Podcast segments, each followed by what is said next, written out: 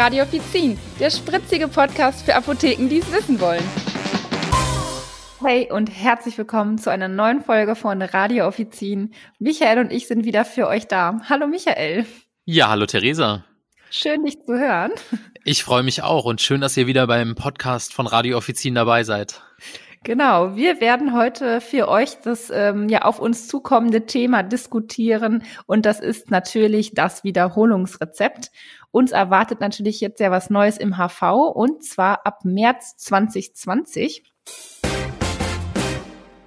Vorab habe ich aber noch ein paar Infos für euch.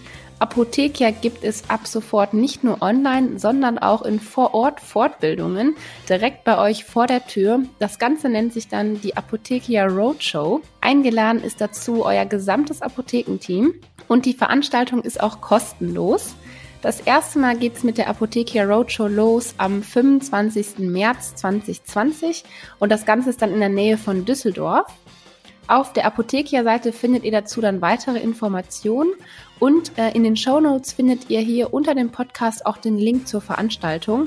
Also meldet euch gerne an dazu und seid dabei. Michael, von einer Skala von 1 bis 10, wie bereit bist du denn jetzt für eine Veränderung? Puh, jetzt muss ich echt mal überlegen. Also März 2020 ist nicht mehr lange. Ähm, die Skala von 1 bis 10, also ich würde sagen, es gibt nicht viele Infos. Ich bin so bei drei bisher.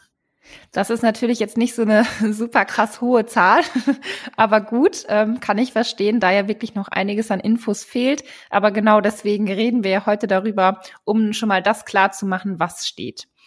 Weißt du denn jetzt eigentlich, äh, was das Wort Wiederholungsrezept mit sich bringt und für uns bedeutet?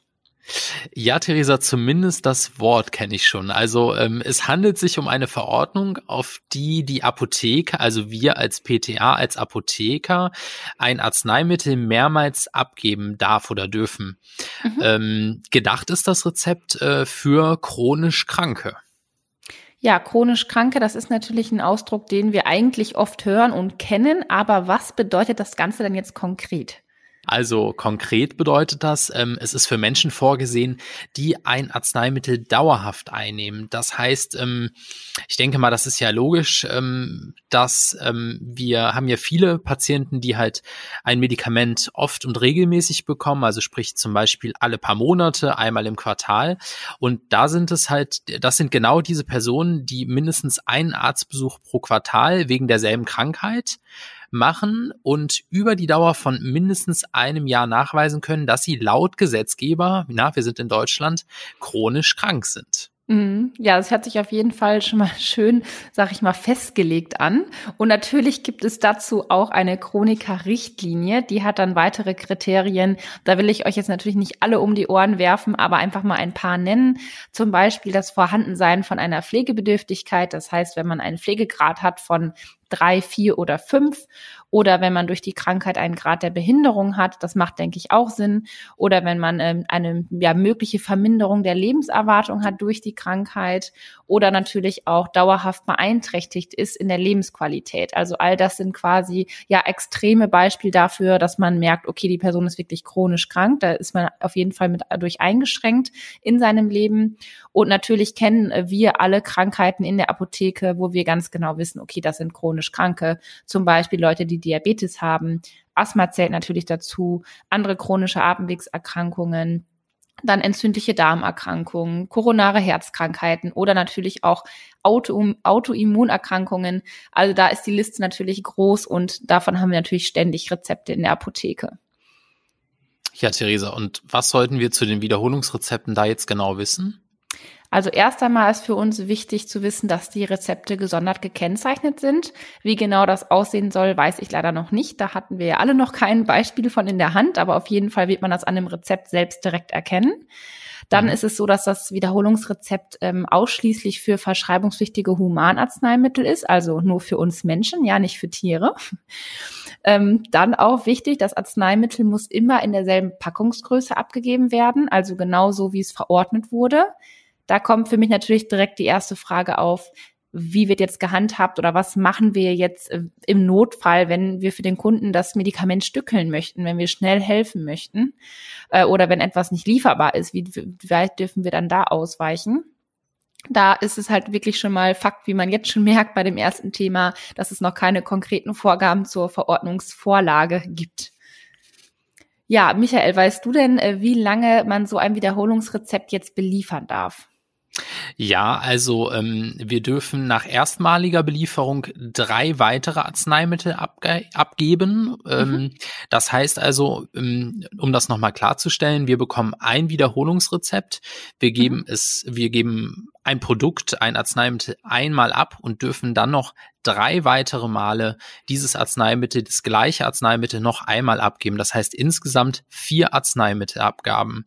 Genau. Ähm, dann ist natürlich noch die Gültigkeitsdauer vom Arzt festzulegen. Ähm, wenn die nicht auf diesem Rezept steht, also sprich fehlt diese Angabe, so ähm, ist die Gültigkeit auf drei Monate festgesetzt. Also da müssen wir auch wieder ganz genau darauf achten, wenn uns nicht hoffentlich das System da irgendwie darauf hinweist. Mhm. Und ähm, die Verordnung darf bis zu einem Jahr nach Ausstellungsdatum beliefert werden. Das ist dann wieder laut der gesetzlichen Krankenkassen natürlich, zulasten der gesetzlichen Krankenkassen. Genau. Und dann ist natürlich auch die Abrechnung, wenn wir jetzt in Richtung Krankenkasse gehen, ein wichtiges Thema. Theresa, du hast mehr Infos dazu, ne?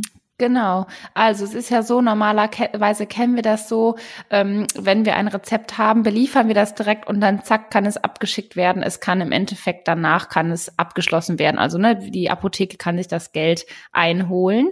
Ähm, das ist auch jetzt der Fall, dass wir erst abrechnen, wenn die Belieferung vollständig abgeschlossen ist. Das heißt, wenn wir eine Mehrfachverordnung haben, wie dieses Dauer, ähm, Dauerrezept, dann ist es so, dass die Apotheke ähm, das einbehalten muss, das Rezept. Also es wird nicht wieder mitgegeben geben und wir müssen dann als Apotheke in Vorleistung gehen. Das heißt, wir müssen erstmal gerade stehen und äh, dafür latzen. Das Ganze kann natürlich problematisch sein, wenn wir Hochpreise auf den Rezepten haben. Das ist dann je nach Apotheke ähm, ja eine ganz schön große finanzielle Belastung für die Apotheke und kann natürlich auch existenzgefährdend werden, ähm, gerade wenn dann was mit der Abrechnung nachher im Nachhinein nicht richtig läuft. Also auch da bleiben Fragen noch zum Abrechnungsprinzip offen.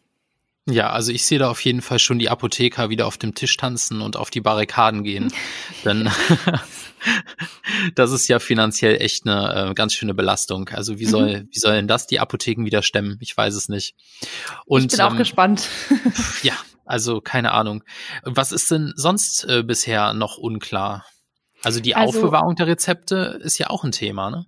Genau, das wäre jetzt schon mal einer der Punkte, die auch noch auf uns zukommen.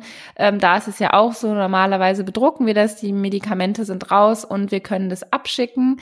Ähm, jetzt müssen wir natürlich das Wiederholungsrezept ähm, nach der erstmaligen Belieferung bei uns behalten und dann halt auch gut wegpacken und zwar auch richtig geordnet. Ne? Also es wird wirklich empfohlen, Dateien anzulegen, wo man das dann wirklich ja einsortieren kann. Ich kann mir da generell sehr gut vorstellen, dass das wahrscheinlich wirklich wieder eine Aufgabe auch mit für die PKAs wird, wo auch ein guter Austausch zwischen den PTAs und PKAs stattfinden sollte, ähm, weil ich mir vorstellen kann, dass das im HV direkt vorne gar nicht so schnell funktionieren kann, äh, dass man da wirklich dann regelmäßig einschaut und das wirklich gut angelegt äh, wird. Dazu muss man sich natürlich auch überlegen, ähm, was der Patient mitbekommt, einfach als Beleg oder als Ersatzdokument. Der sollte ja auch irgendetwas in der Hand haben. Das ist halt auch noch unklar.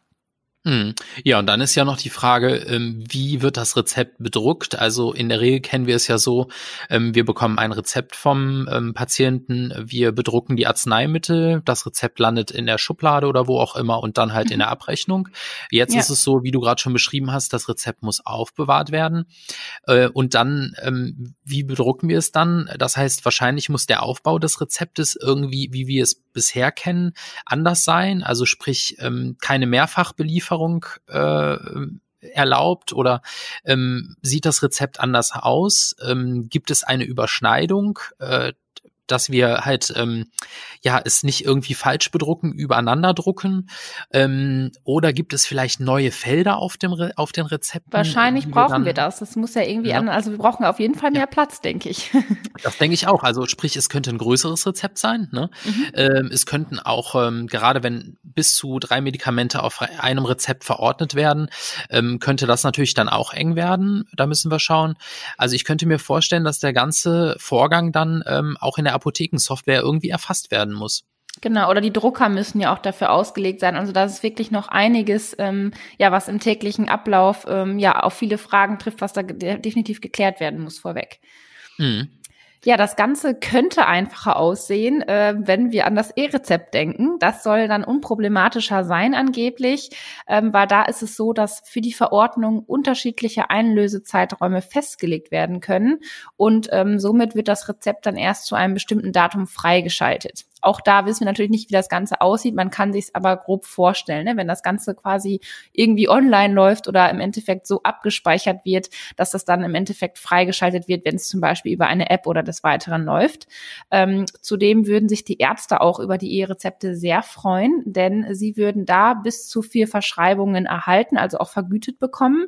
Und ähm, ja, in Papierform sind die Mediziner da gerade noch nicht so happy drüber, weil das dann für die eine Verordnung wäre und die dadurch natürlich dann ähm, ja weniger im Endeffekt verdienen würden und einfach Honorar einstecken müssen. Das ist natürlich so gesehen für die auch nicht schön. Trotzdem müssen wir damit rechnen, dass auch einige mit Papierform bei uns reinkommen, weil gerade ältere Leute wahrscheinlich nicht komplett affin sind mit den E-Rezepten oder das vielleicht auch gar nicht möchten.